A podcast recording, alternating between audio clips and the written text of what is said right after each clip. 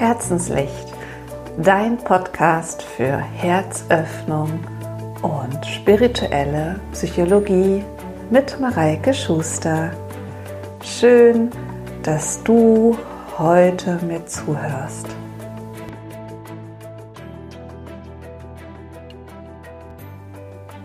Heute gehe ich auf das Thema Verantwortungsbewusstsein ein. Verantwortungsbewusstsein ist natürlich wie alle Eigenschaften, die wir so mit uns tragen, grundsätzlich erstmal komplett neutral. Es kann gut sein, es kann aber auch weniger gut sein. Und jede von uns kennt das Gefühl, äh, dass es wichtig ist, dass irgendwer sich für Dinge verantwortlich fühlt, weil wenn sich gar keiner verantwortlich fühlt, dann wird auch einfach nichts gemacht.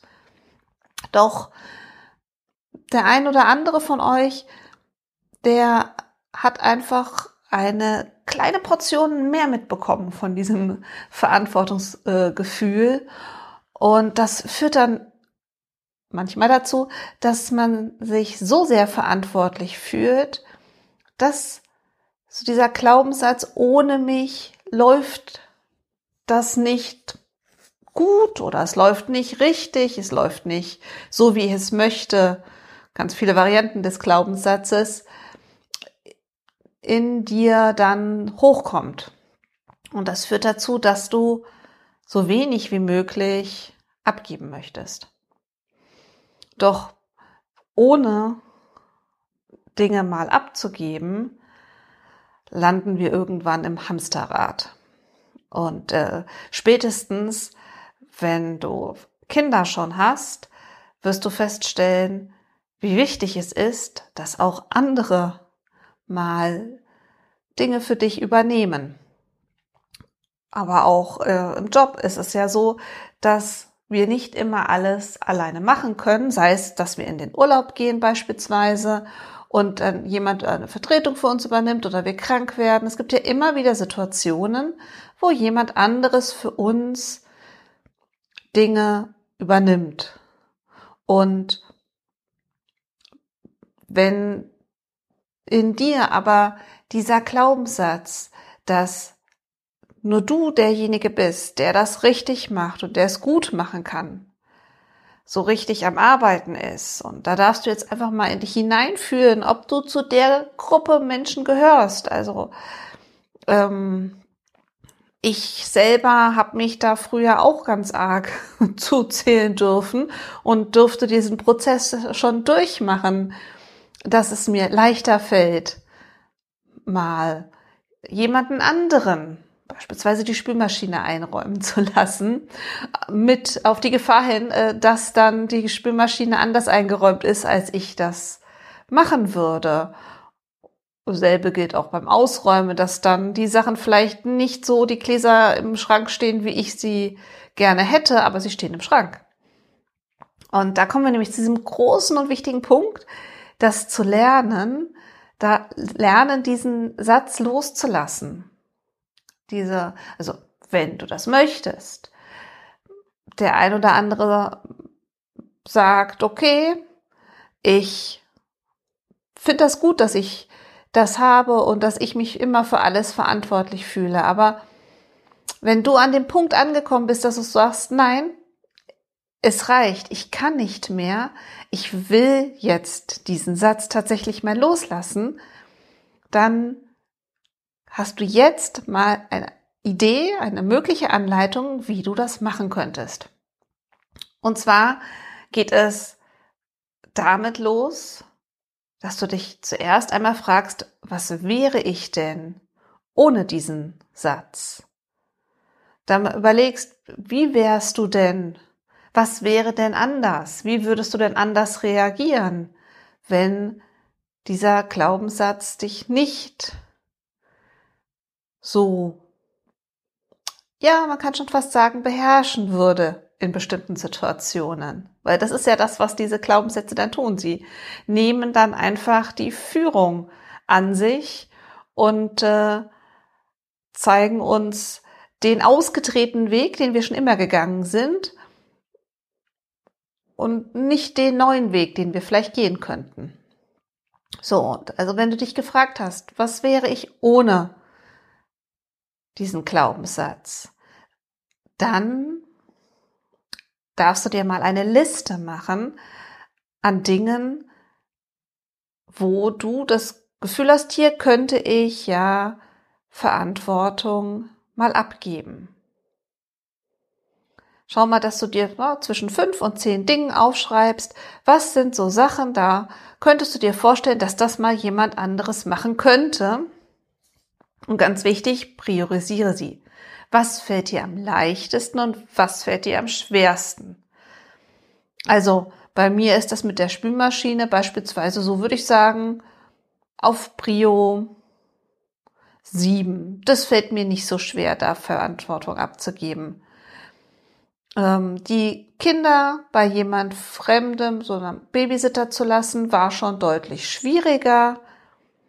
Und ähm, ja, so ein Wochenende oder eine Woche wegzufahren und die Verantwortung komplett bei meinem Mann zu lassen, war noch mal etwas schwieriger für mich jetzt zum Beispiel. Aber guck mal, wie es für dich ist. Mach dir diese Liste und priorisiere sie. Von eins, das ist am schwierigsten, bis zehn, ach naja, das ist jetzt ja total easy, eventuell. Glaubst du zumindest in dem Moment. So, und dann geht es los. Dann nimmst du dir bitte einen von den Punkten, die jetzt so im Bereich sieben bis zehn sind, also die dir jetzt nicht ganz so schwer fallen und probierst es aus. Aber bevor du es ausprobierst, ein äh, ganz, ganz wichtiger Punkt, darfst du dir zwei Szenarien aufschreiben.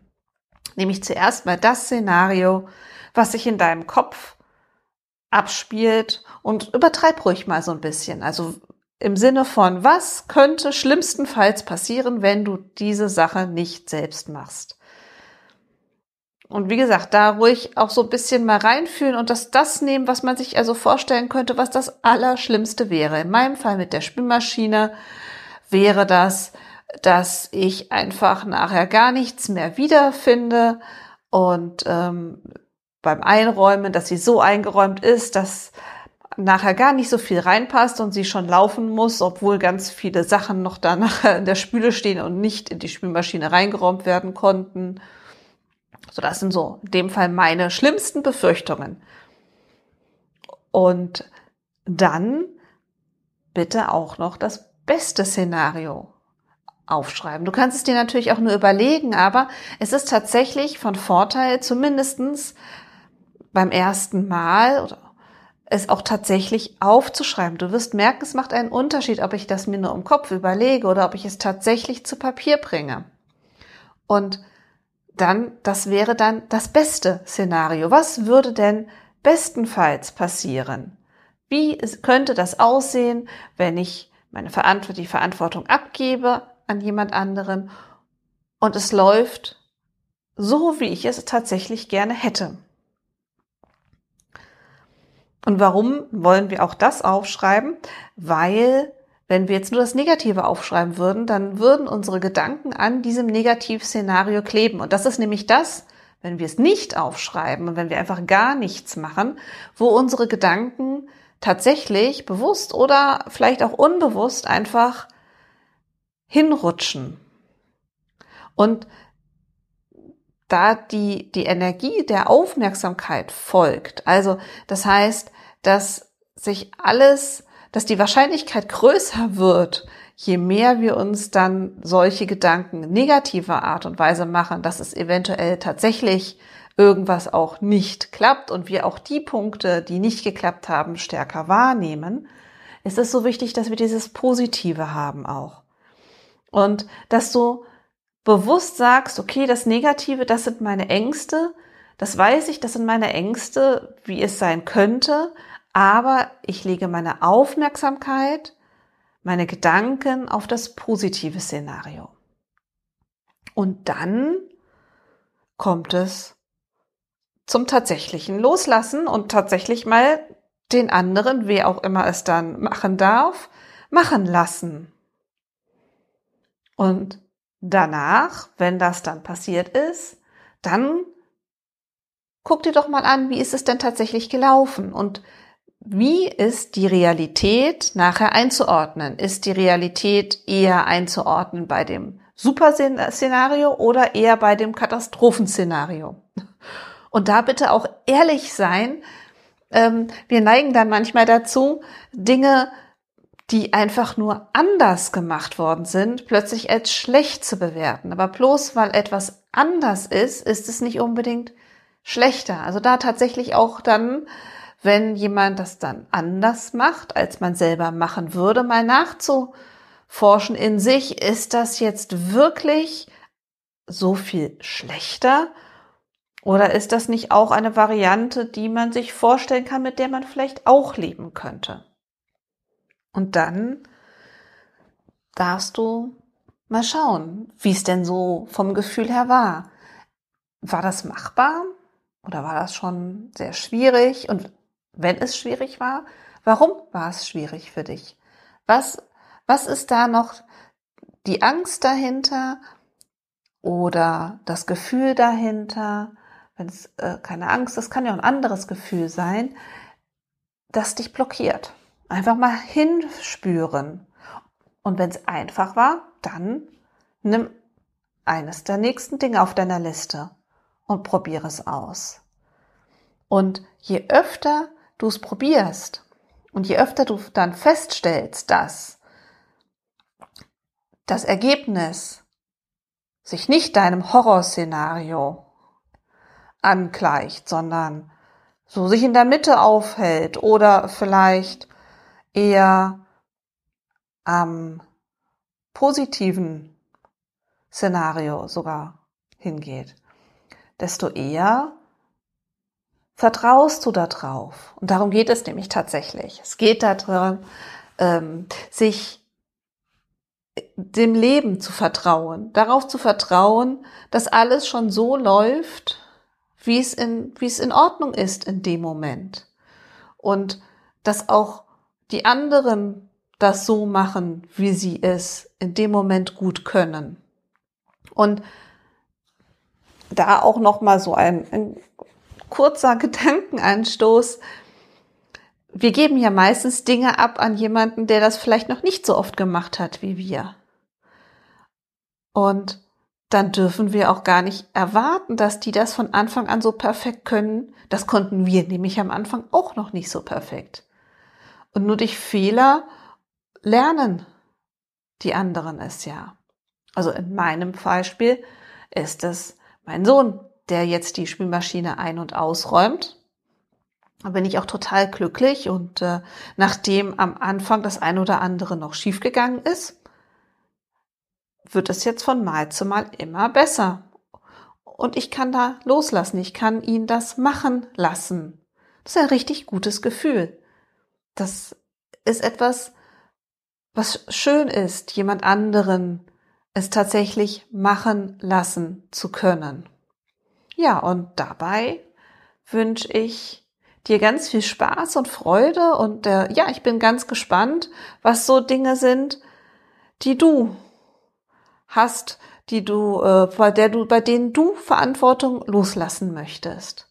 Weil Verantwortung loszulassen ist ein Riesenschritt auf dem Weg zu mehr Leichtigkeit und zu mehr, ja, Gelassenheit. Weil je weniger wir uns verantwortlich fühlen und je weniger wir selber das Gefühl haben, wir müssen alles tun, sondern die Entscheidung treffen können, wir dürfen das tun, was wir machen möchten und wir können auch abgeben, desto entspannter können wir auch mit dem ganzen Familienleben und Job und allem jonglierenderweise zurechtkommen. Ja, und dabei wünsche ich dir ganz viel Spaß. Und wenn euch der Podcast gefallen hat, abonniert einfach den Podcast, dann bekommt ihr jede Woche eine neue Folge von Herzenslicht. Und ihr dürft mir natürlich auch gerne bei Facebook oder Instagram folgen für Neuigkeiten zwischendrin. Und äh, ich freue mich über jede positive Rezension zu dem Podcast